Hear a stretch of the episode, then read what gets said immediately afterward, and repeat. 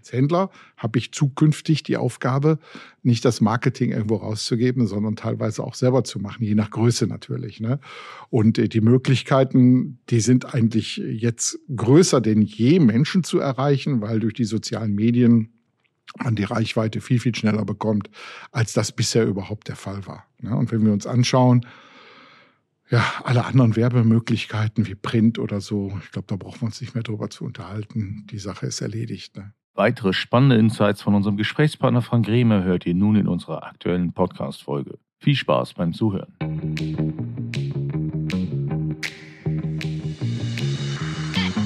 Hallo liebe Hörerinnen und liebe Hörer und herzlich willkommen zu unserer neuen Podcast-Folge für unsere Händlerinnen und Händler und natürlich für alle, die es noch werden wollen.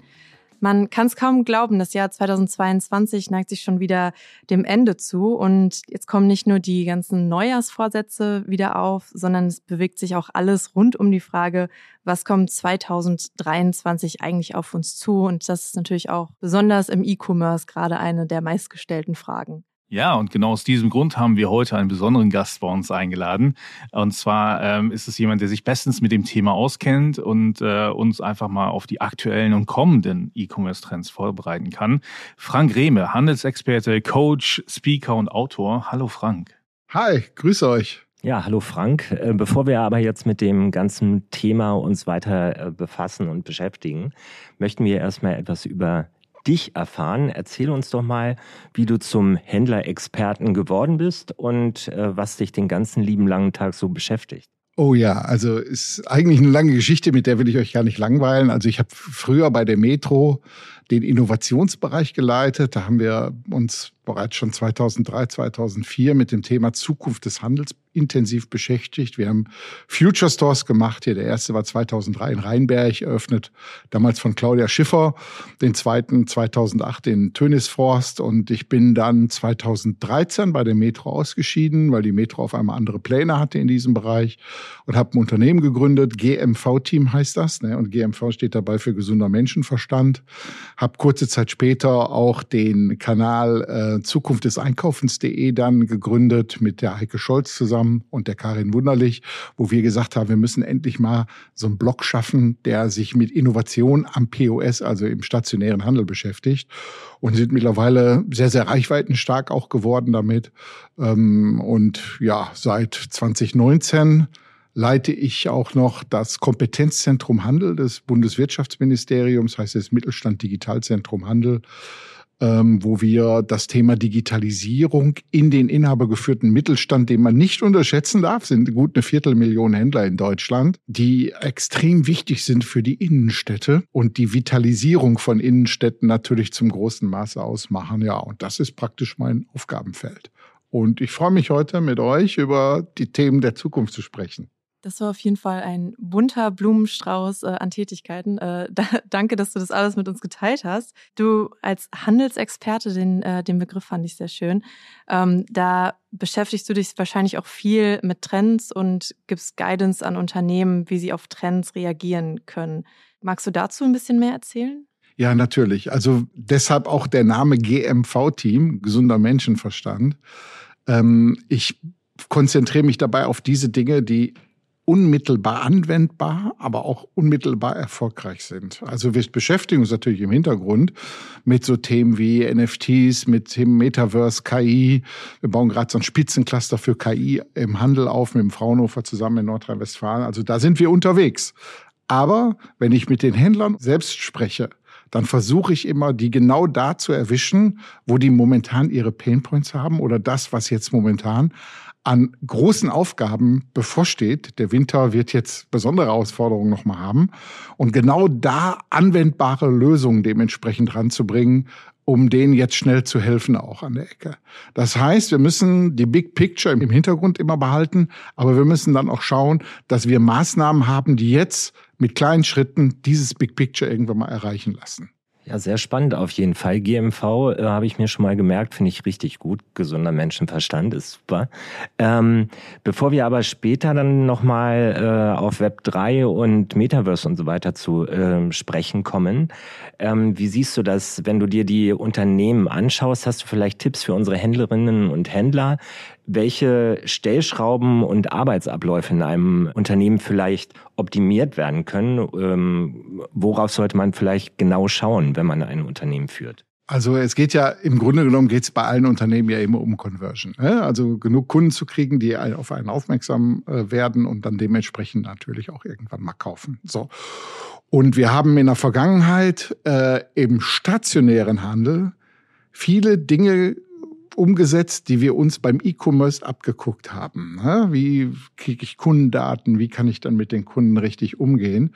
Und meiner Meinung nach ist jetzt die Message an die äh, Unternehmen, die E-Commerce machen, sehr stark, sich jetzt auch gerade mal ein paar Sachen abzugucken vom stationären Handel, die da immer äh, den, ähm, den großen Ausschlag gegeben haben. Wir kommen nämlich jetzt an so einen Punkt, wo man sieht, dass ähm, ja so eine Sättigungskurve in, auch im E-Commerce letztendlich ankommt, in kleinen Schritten zwar, aber sie kommt an.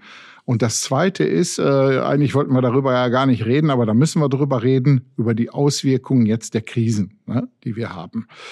Wir sehen jetzt gerade in den aktuellen Zahlen vom, vom Handelsverband und vom Institut für Handelsforschung, sehen wir, dass jetzt gerade das Thema Kaufzurückhaltung sehr, sehr stark trendet bei den äh, Konsumenten und Konsumentinnen. Und da sind wir unterwegs. Wir müssen überlegen, so, wir haben auf der einen Seite jetzt gestiegene Kosten. Der Mindestlohn wurde angehoben. Ich habe äh, hohe Energiekosten auf einmal als Unternehmen und auf der anderen Seite die Erlösschwäche ne, durch Kaufzurückhaltung. Also muss ich mir jetzt Dinge überlegen als Onlinehändler, wie ich darauf reagieren kann.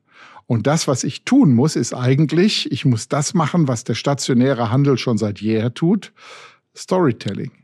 Ich darf nicht nur jetzt Produkte alleine anbieten und hoffen, dass ich über den Preis dementsprechend die Conversion dann hinbekomme. Da muss ich noch ein bisschen mehr liefern heutzutage.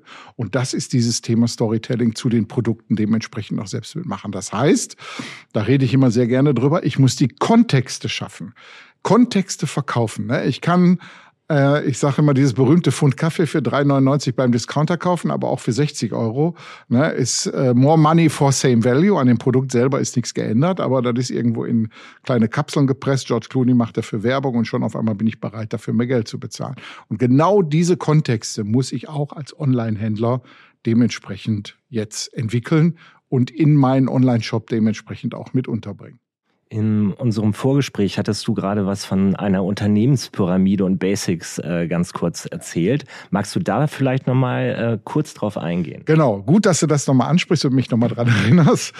Äh, es geht um Folgendes. Wir haben irgendwann mal, weil wir uns natürlich im äh, Mittelstand Digitalzentrum Handel sehr stark mit der Digitalisierung, gerade der Mittelständler beschäftigen, haben wir gesagt, was ist eigentlich die richtige Sequenz, in der man die Digitalisierung angehen soll. Und wir haben so häufig festgestellt, dass viele Händler extrem enttäuscht waren, wenn sie irgendwo in lokale Online-Marktplätze oder so reingegangen sind, die ja in der, in der Krise hochgeschossen sind ohne Ende und dort auf einmal richtig ja, ich sag mal, abgelust haben, weil denen auch digitale Basics fehlten. Ne?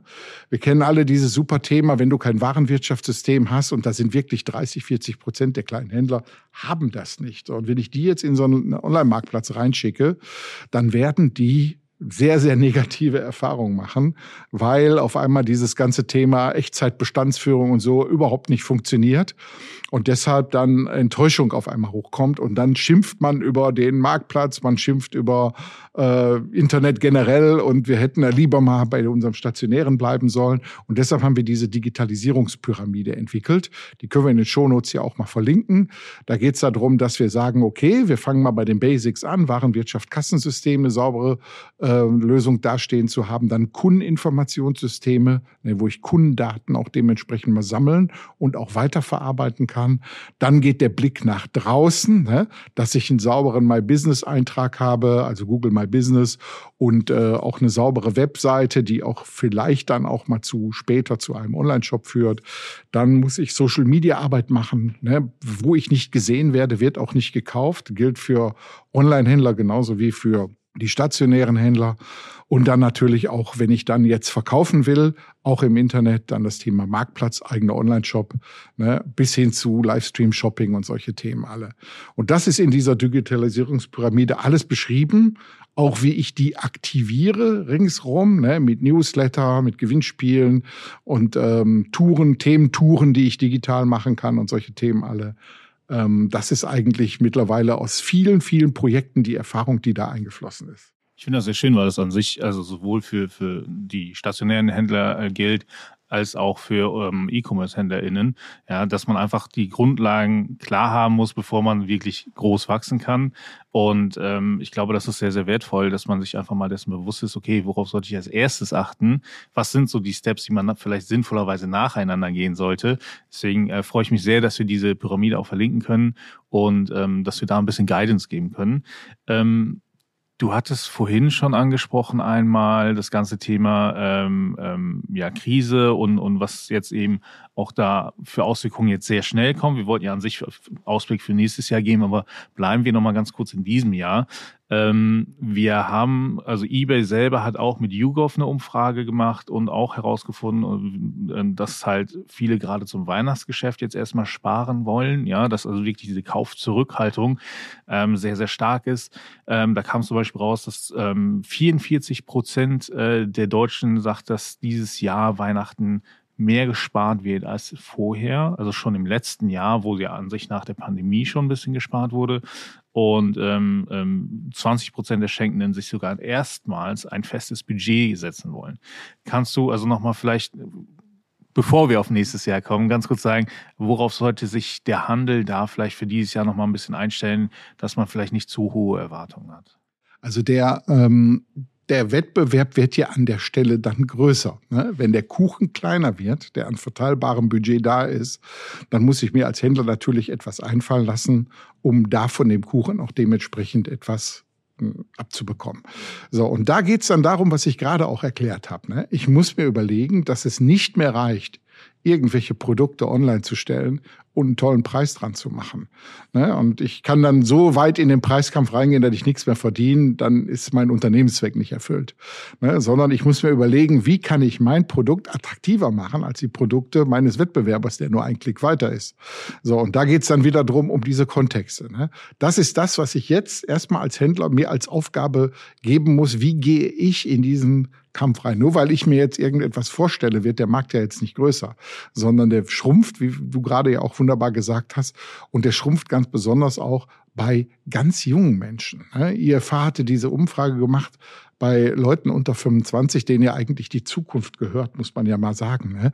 Ähm, die brauchen sich keine Gedanken machen über Arbeitsplätze, am Arbeitskräftemangel. Ne? Die sind eigentlich, gehen die in eine, eine gute Zukunft rein, wirtschaftlich gesehen zumindest. Und ähm, da geht's jetzt letztendlich darum, dass die die größte Angst haben eigentlich. Das heißt, ähm, denen denen eigentlich die Welt gehört, äh, die sehen eigentlich die größten Probleme vor sich. Und das muss als Händler im Kopf drin sein, dass ich die ganz besonders und anders aktivieren muss. Und da sind wir bei dem Thema, was wir als Händler ja auch immer manchmal gerne ignorieren. Ne? Dieses ganze Thema der Kundensegmentierung. Ne? Da gab es früher so Kundensegmentierung hier. Ähm, Akademiker, 40, zwei Kinder, wohnt im Speckgürtel einer Stadt. Ne? Und ähm, äh, Doppelverdiener und so. Das sind alles Dinge, die zählen heutzutage nicht mehr. Ich muss Kundensegmentierung vollkommen anders denken. Wir haben nicht irgendwie 20, 30 Segmente, wie die früher waren, sondern wir haben mittlerweile fast 84 Millionen Kundensegmente. Nämlich jeder ist individuell und wir handeln alle aus einer Motivation heraus. Und wir müssen diese Handlungsmotive erkennen. Da gibt's wunderbare Entwicklungen hier äh, von Professor Heusel, der diese Limbic Map mal entwickelt hat, wo ich erkenne, wie setze ich eigentlich die richtigen Trigger, äh, um dementsprechend den Kunden etwas zu verkaufen. Und mit solchen Themen müssen sich auch die Online-Händler in Zukunft beschäftigen, um zu kapieren, wie ich letztendlich meine Produkte an die Frau und an den Mann bringe. Und was kann ich da konkret als Online-Händler machen, um da ein besseres Gefühl für mein Segment zu bekommen und dann meinen Online-Auftritt auch dementsprechend anzupassen? Genau, da geht es also darum, dass ich mehr liefert zu dem Produkt, die Kontexte, die ich gerade gesprochen habe, wenn ich mir Gedanken darüber mache, für welche Zielgruppe sind die denn auch. Ne? Man macht sich dann so Personenhass, um herauszukriegen, was sind eigentlich die Bedürfnisse der Menschen, die diese Produkte kaufen. Und dass ich viel, viel mehr die Bedürfnisse dementsprechend auch anspreche. Das heißt, ganz andere Bilder, ganz andere Artikeltexte, die ich heutzutage rüberbringen muss. Diese Standardgeschichten, die passen in Zukunft nicht mehr. Und das ist das, was auch stationäre Händler eigentlich immer machen sollen, auch aus der Vergangenheit heraus. Ne, da kommt jemand in den Laden und die gute Verkäufer kriegen sofort ein Gefühl dafür, wie ist die Preissensibilität ne? und wie muss ich ähm, ja, wie Atze Schröder immer gesagt hat, du musst wissen, wo bei den Leuten die Knöpfe sitzen, ne? dass ich die richtigen Knöpfe bei den Leuten drücke. Das nennt man Kundenaktivierung und das muss ich digital darstellen. Und gute Händler machen das schon richtig gut. Wir reden da über Dynamic Pricing Systeme, die die großen äh, Online-Händler ja alle mittlerweile bei sich schon integriert haben. Das ist allerdings nur erstmal auf Preis beschränkt. Eigentlich geht es darum, dass wir zielgruppenorientierte Artikelbeschreibungen haben die die Bedürfnisse der Menschen dann auch ansprechen. Beispiel jetzt, ne?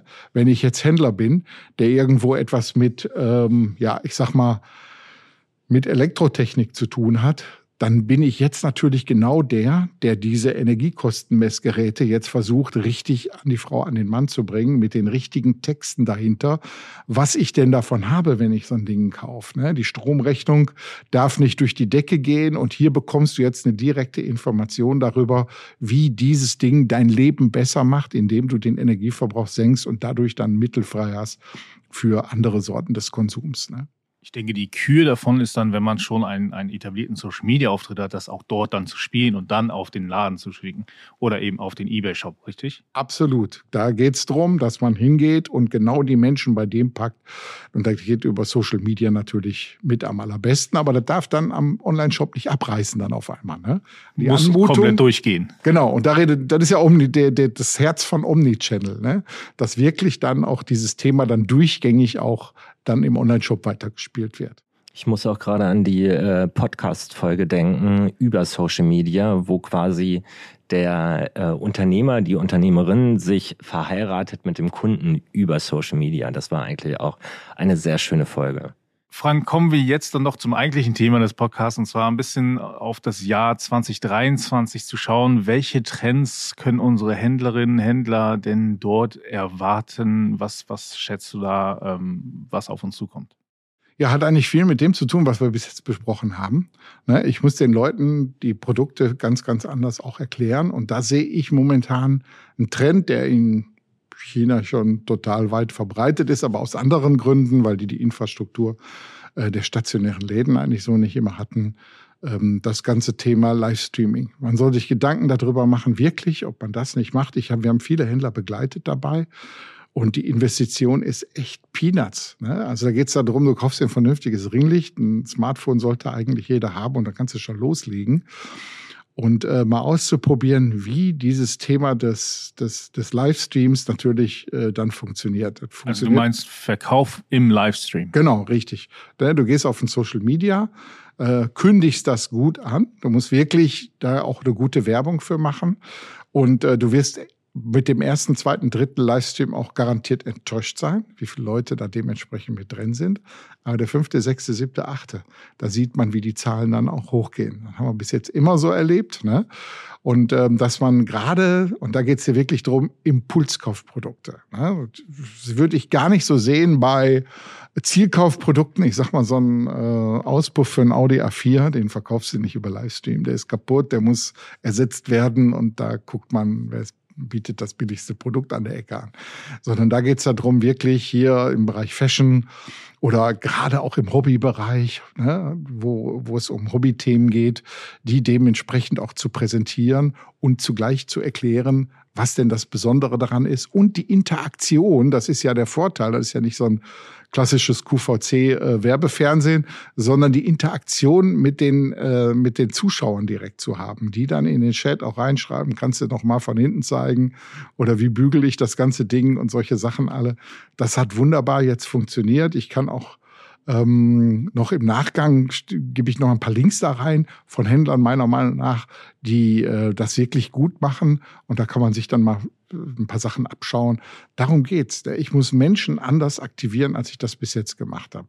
Das zweite ist natürlich dann sehr stark, wenn ich Online-Händler bin, und äh, die Möglichkeiten zu nutzen, die sich da in, jetzt in Zukunft dementsprechend auftun, die Kunden dementsprechend auch über Social Media an, auf mein äh, Angebot aufmerksam zu machen. Ne? Und das ist dieses Thema, die jetzt mittlerweile mit KI unterstützt schon wunderbar laufen.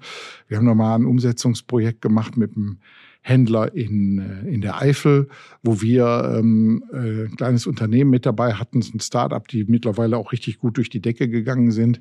Die sind hingegangen und haben einfach nur Warenwirtschaftssystem verknüpft, die Daten über eine künstliche Intelligenz aus dem Web dazu gemischt und daraus dann Social Media Posts gemacht. Das heißt, der Händler hatte auf einmal mit dem Thema des Social Media Postens, was die ja nicht gerne machen, weil das sind einfach keine Entertainer, ähm, wurde vollkommen automatisiert bis hinzu, dass in Smart TVs auf einmal Frame-Werbung auch war, auch für den Online-Shop dann. Ne?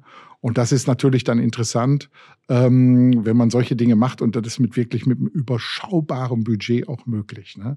Ansonsten wissen wir ja, wie teuer es mittlerweile geworden ist, im Google-Ranking ganz nach oben zu kommen. Also die Spendings, die man da mittlerweile machen muss, sind riesengroß und ich muss mir dann dementsprechend andere Aufmerksamkeitsanker suchen. Und das ist die Aufgabe, die nächstes Jahr eigentlich jeder Online-Händler dementsprechend hat.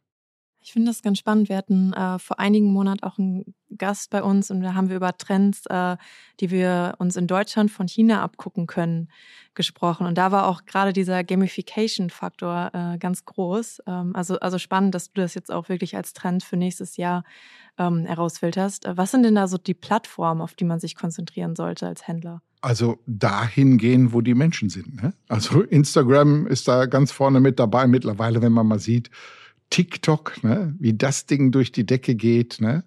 Also wir testen ja auch. Unter Retail-Doc findet man mich da auch. Da erzähle ich auch über die Trends im Handel und solche Geschichten auch, einfach auch um zu lernen, wie dieses Medium funktioniert. Und da sehen wir ja jetzt ganz besonders, wie sehr die Menschen auf dieses Thema Video konditioniert werden. Ne? Während Instagram ja gestartet ist als Fotoplattform, ne? Facebook war damals noch viel einfach schriftliche Posts, ne? dann kam Instagram mit Fotos. Mittlerweile ohne Movie brauchst du heute gar nicht mehr loslegen. Ne? Und das ist ja mittlerweile auch sehr einfach geworden, ne? als Händler in diesem Bereich auch reinzugehen. Das heißt, äh, als Händler habe ich zukünftig die Aufgabe, nicht das Marketing irgendwo rauszugeben, sondern teilweise auch selber zu machen, je nach Größe natürlich. Ne? Und äh, die Möglichkeiten, die sind eigentlich jetzt größer denn je, Menschen zu erreichen, weil durch die sozialen Medien man die Reichweite viel, viel schneller bekommt, als das bisher überhaupt der Fall war. Ne? Und wenn wir uns anschauen, ja, alle anderen Werbemöglichkeiten wie Print oder so, ich glaube, da brauchen wir uns nicht mehr drüber zu unterhalten. Die Sache ist erledigt. Ne? Würdest du sagen, vor dem Hintergrund, dass eben dieses, dieses Live-Shopping, also ne, im, im Livestream-Shopping und auch Social Media und so, dass es auch immer wichtiger wird, dass einfach auch die Personen hinter dem Geschäft einfach gezeigt werden, dass einfach menschlicher gemacht wird? Denn am Ende kaufen wir doch alle von Menschen, oder? Ja. Also da kann ich immer mal empfehlen, bei Fräulein Mode und Wohnen in einem zusammengeschrieben, mal auf Instagram drauf zu gehen. Da ist die liebe Simona Lippner. Das ist die Inhaberin, ist eine Quereinsteigerin, die kommt gar nicht aus dem Handel. Die kam irgendwie aus einer öffentlichen Verwaltung und so. Und die ist mittlerweile das Gesicht ihrer Läden. Die hat drei Läden und Online-Shop und macht ganz viel auch über, über Livestream-Shopping. Und die ist mittlerweile eine kleine Berühmtheit geworden. Ne? So, und da geht's ja auch darum, dieses ganze Thema, also Influencer für sich selbst zu sein. Ne? Also da auch zu stehen, denn ähm, wir kennen alle dieses Thema Vertrauen, wie wichtig das ist. Und man vertraut Menschen und nicht irgendwelchen Medien oder Institutionen, sondern den Menschen, der dafür steht, dass er sagt, hier, ich habe hier ähm, diese oder jene Bluse jetzt äh, für euch ausgesucht. Ne? Das ist das, was jetzt Trend wird in diesem Jahr. Und da äh, laufen dann auch die Kunden sehr, sehr schnell dann hin. Du hattest eingehend ähm, erzählt, dass Online-Händlerinnen und Händler sich vom stationären Einzelhandel was abschauen sollten oder abgucken sollten.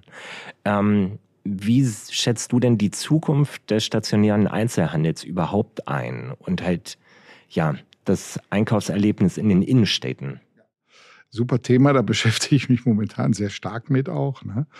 Ähm, weil dieses Thema, wir haben jetzt vor kurzem auch nochmal ein Unternehmen gegründet, was sich nur mit dem Thema Vitalisierung von Innenstädten beschäftigt, weil ähm, das ist für unsere Lebensqualität nicht zu unterschätzen. Ne? Also ähm, man hört ja an meinem Slang, ich bin eigentlich ein Ruhrpöttler, ich komme aus dem tiefsten Ruhrgebiet, äh, wohne erst seit äh, 15 Jahren in Düsseldorf.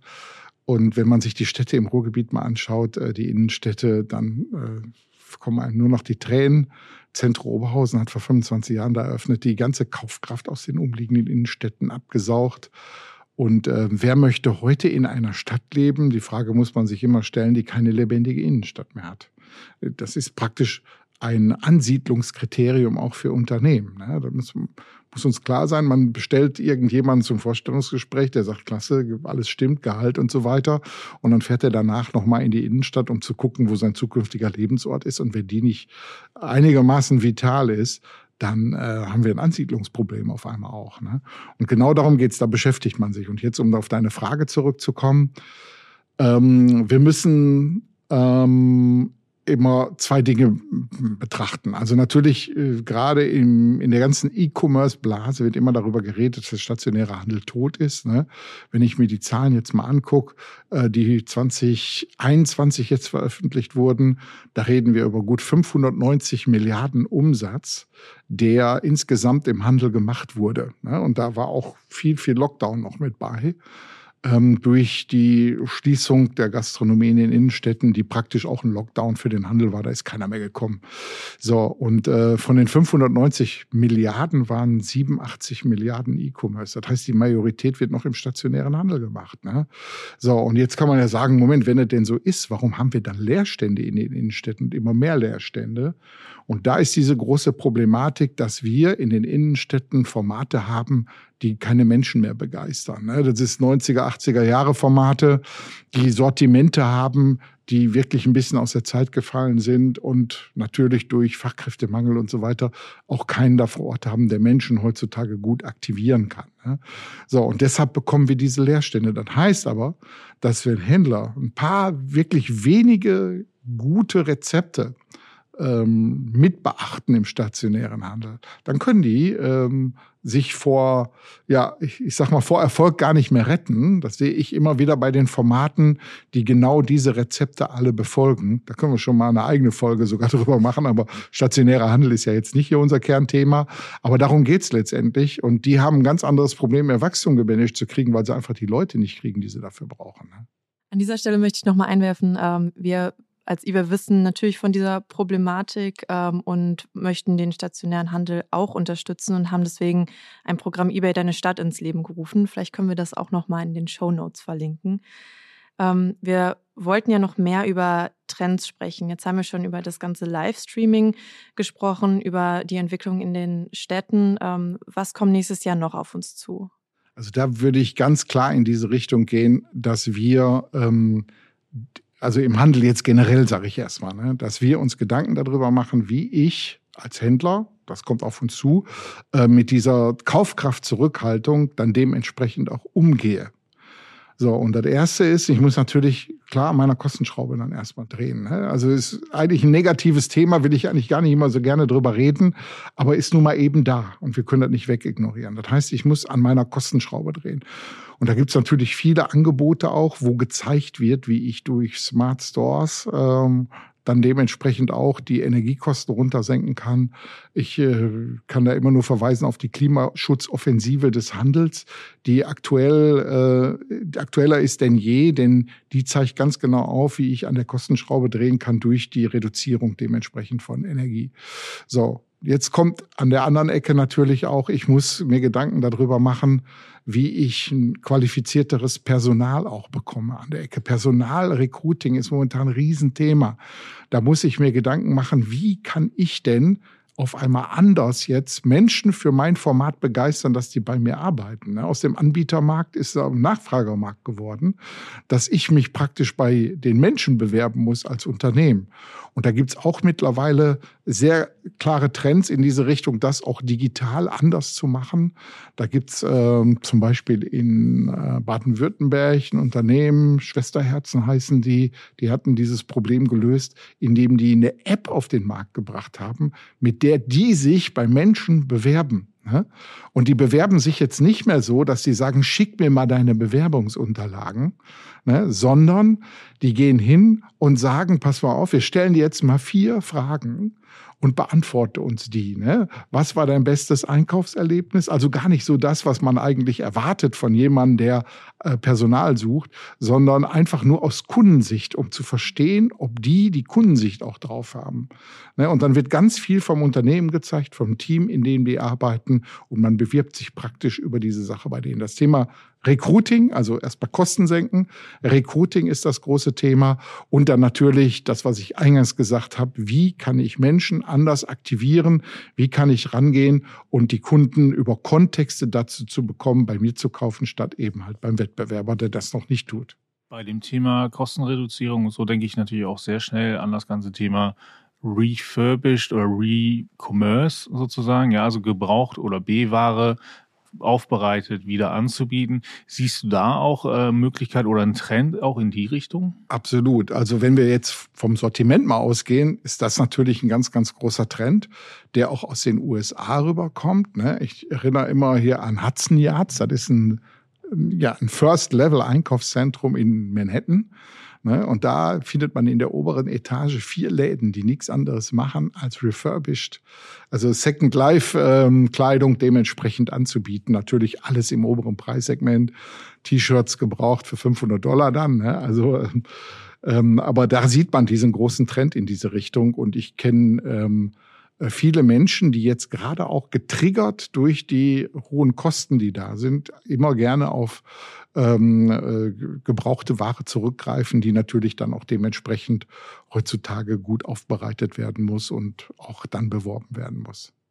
Und Frank, wir sehen jetzt ja gerade den Trend zu digitalen Konsumgütern, also sprich Metaverse, Web 3. Wie siehst du da die Zukunft der Handelswelt?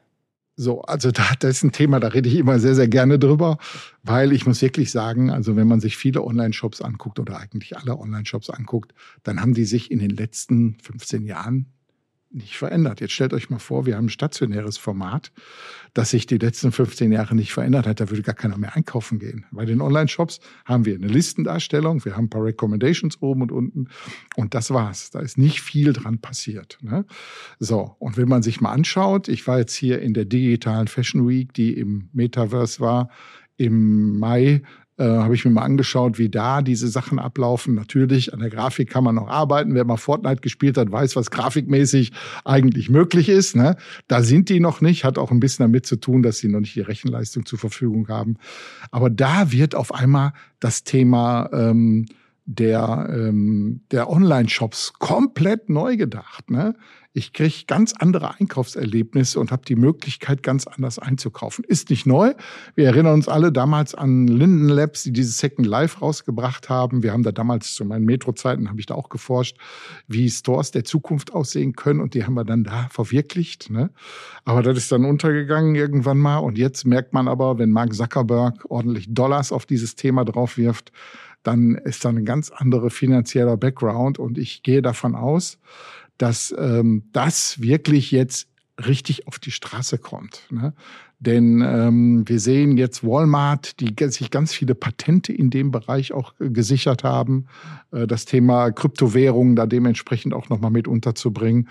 Und wir sehen gerade ähm, das Thema ähm, NFTs, wie das jetzt gerade auch in, selbst bei kleinen Händlern schon angekommen ist. Es gibt Deuters, Deiters hier, das ist ein Karnevalskleidungshändler, äh, der jetzt mittlerweile auch NFTs verkauft. Ne? Also es kommt an, aber ist ähm, immer noch ein bisschen mehr Hype, als es wirklich Trend ist. Das muss man wirklich sagen. Und ich kann den Händlern nur empfehlen, sich damit zu beschäftigen, also nicht jetzt da einzusteigen, sondern mit dem Thema zu beschäftigen, um den Anschluss nicht zu verlieren. weil wie bei allen digitalen Themen sind die Entwicklungen auch da dann dementsprechend äh, sehr, sehr schnell. Und wenn man da den Anschluss verloren hat, kommt man einfach nicht mehr hinterher. Ne? Genau, und NFT sind diese Non-Fungible Tokens, ähm, quasi die digitalen Zertifikate, die du da erstehen kannst für zum Beispiel Kunstwerke. Sneaker hatte ich jetzt gesehen, in der Toybranche fängt das jetzt auch an. Ich habe schon NFTs von Hot Wheels ähm, auch schon mal beobachtet. Also da dreht sich gerade richtig was. Ja. Also ähm, auch dieses Thema digitale Kunstwerke. Ne? Also ist ja so eine Geschichte, die waren bisher nicht vermarktbar eigentlich. Und durch diese NFTs ist es endlich mal möglich, den Künstlern auch das zukommen zu lassen, was sie da eigentlich auch verdient haben. Und Daltas werde ich mir auf jeden Fall auch mal angucken, weil den haben wir hier in Berlin auch am Alex übrigens. Da hat er auch einen Store. Also da kann ich immer nur empfehlen. Ähm, wir hatten vor kurzem noch eine Veranstaltung. Äh, den Link schicke ich hier in die Shownotes mit rein, wo wir zum Thema NFTs im Kompetenzzentrum Handel äh, eine Veranstaltung hatten. Da hatten wir die Vertreterin von Daltas da, die hat genau erklärt, äh, was sie da genau machen, ist mit Video. Also kann ich gerne mal dann hier nachreichen. Ein anderes Thema, was auch ein bisschen in die Richtung vielleicht Web geht, aber nicht ganz so weit, also Web 3 und so, ist aber das ganze Thema ähm, der Smart Home ähm, Möglichkeiten mit Voice Commerce. Ja?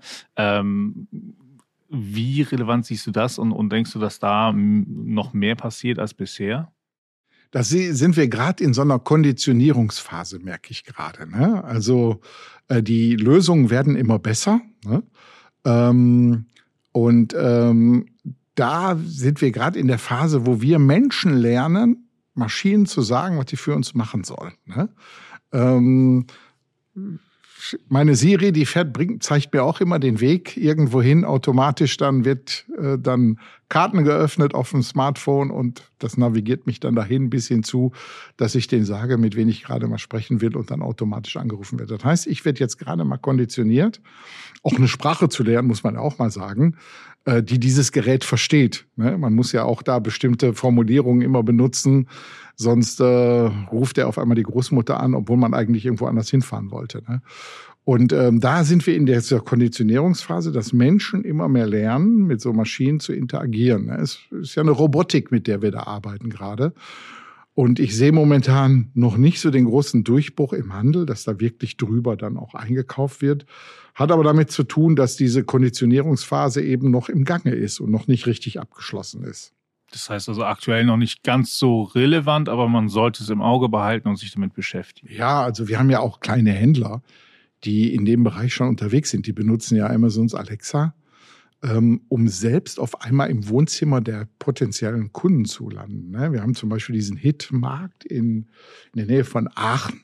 Der hat ähm, über so eine eigene ähm, Applikation da drin, hat der dann letztendlich sein Handzettel und seine Öffnungszeiten und solche Sachen alle in ein Skill da reingeladen.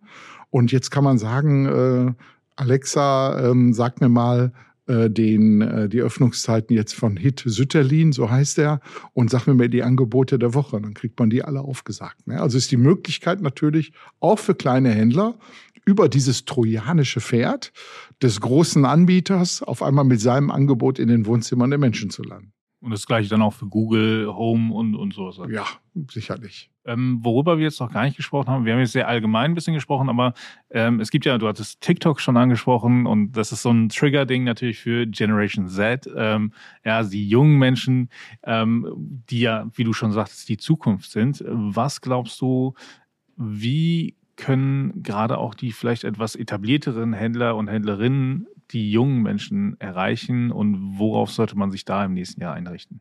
Also da müssen wir jetzt mal schauen wieder. Äh, ich bin so ein absoluter Feind von Generation X, Y, Z und so weiter.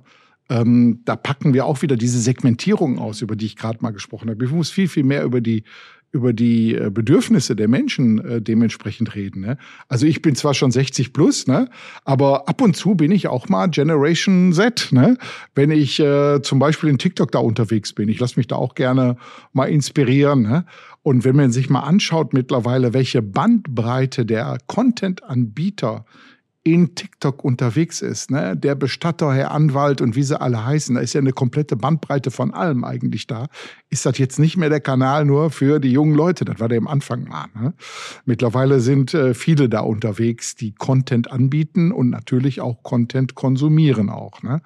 So, und ich muss mir als Händler natürlich Gedanken machen, wie kann ich denn junge Menschen aktivieren? So, und junge Menschen aktiviere ich natürlich über die Bedürfnisse, die die wieder haben. Und ich muss mich sehr stark mit den Bedürfnissen dann beschäftigen. Als ein Beispiel. Ne?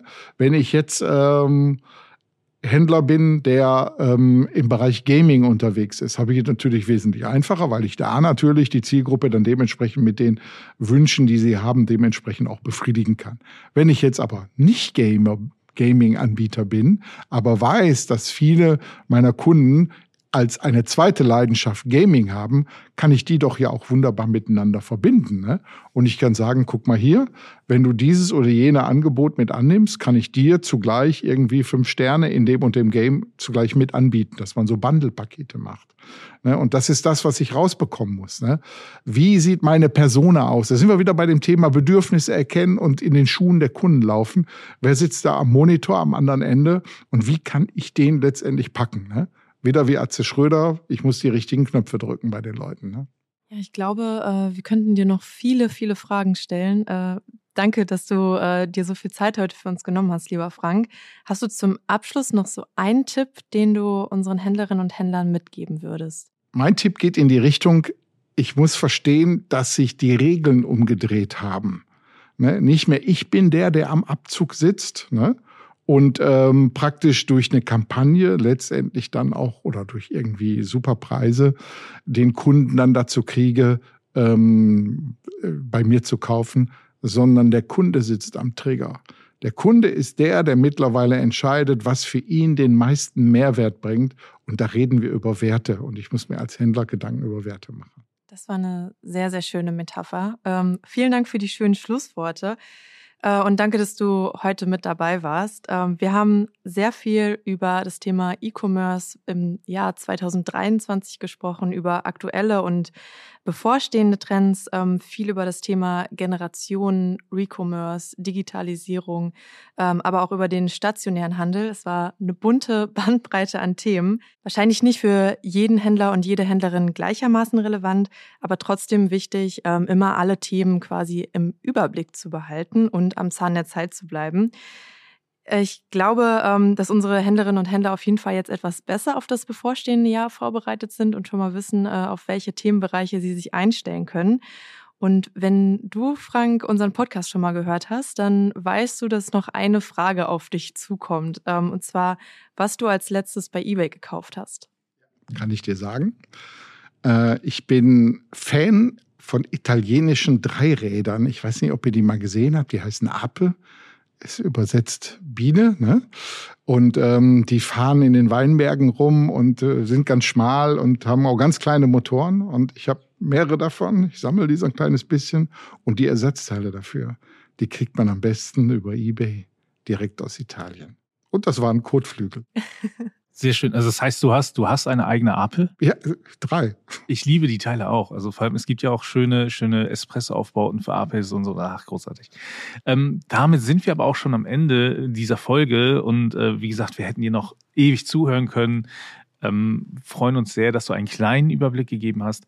Liebe Zuhörerinnen und Zuhörer, wie ihr wisst, äh, freuen wir uns natürlich auch sehr über euer Feedback zum Podcast. Von daher gerne bei uns in der eBay-Community einmal einen Kommentar da lassen. Ähm, die Folge, die ihr gerade gehört habt, gerne bewerten, wo ihr uns gerade gehört habt und auch abonnieren, falls ihr wollt. Und ähm, ansonsten freuen wir uns natürlich ähm, auf die nächste Folge und ähm, mit dir, Tino und Isabel. Aber vielen, vielen Dank nochmal, Frank, für deine Zeit, für deine Einblicke und ähm, für die wirklich spannende ähm, Unterhaltung mit dir. Ja, Frank, vielen, vielen lieben Dank. Hat echt super Spaß gemacht. Auch meiner Seite vielen Dank für die Einladung. Bis zum nächsten Mal. Bis zum nächsten Mal. Tschüss. Tschüss.